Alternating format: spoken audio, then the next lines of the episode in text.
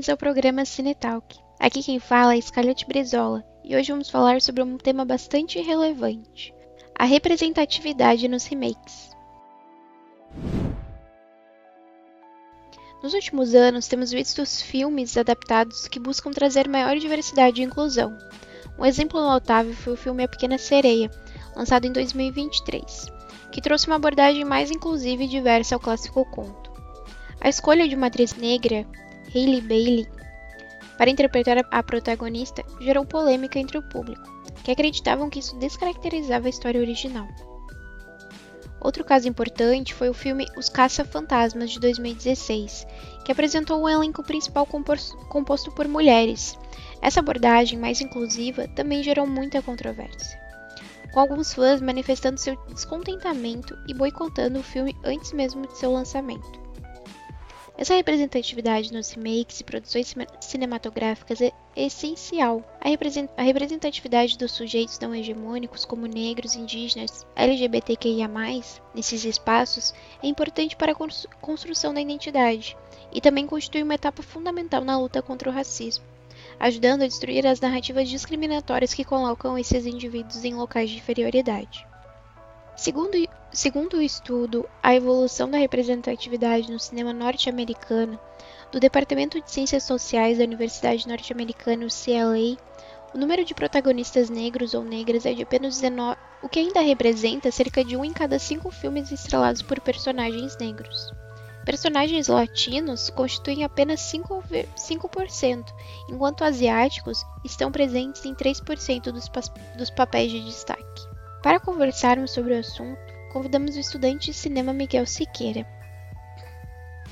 Acredito que essa mudança de características principais dos personagens nos remakes se deve a um processo histórico, né? Assim, uh, conforme os anos se passam, a obra que deu origem a uma série que originou um remake, por exemplo, é, ela não cabe, né, mais hoje. Eu acho que essas mudanças elas visam não só atualizar a obra, mas fazer jus a quem está fazendo essas obras e quem, claro, assiste essas obras, né?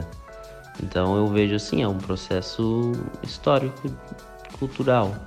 Então acontece, tem que acontecer, né? Os filmes não podem permanecer os mesmos para sempre, os remakes, mesma coisa, né? Então tem que haver adaptação, na minha opinião, e vai haver adaptação. Miguel também fala sobre a alegação de fãs que dizem que mudar a etnia de personagens, personagens principais de um filme pode ser um desrespeito à obra. Ele também diz que é possível encontrar um equilíbrio entre uma adaptação e uma obra original. Tá, eu acho que sim, a gente pode encontrar um equilíbrio entre respeitar a obra original e permitir a inovação e inclusão, sim. É... Primeiro, eu acho errado o argumento que algumas pessoas usam de que se você muda as características de um personagem, você necessariamente desrespeita a obra original. Não, é... eu definitivamente não acredito nisso. E a obra original não é algo sagrado, imaculado, assim, que você não pode mexer, senão você está cometendo um crime e está desrespeitando.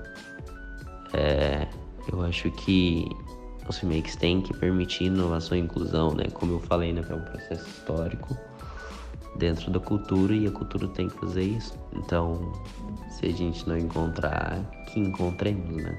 Essa para mim é a orientação. Temos que encontrar um equilíbrio, né? Para essa inovação e inclusão. Temos a oportunidade de explorar novos caminhos para as subjetividades dos personagens.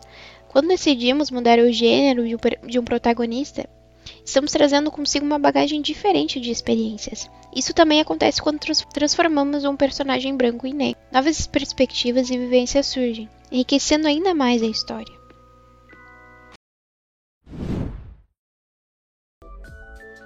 Apresentação, roteiro e edição por Scarlett Brizola.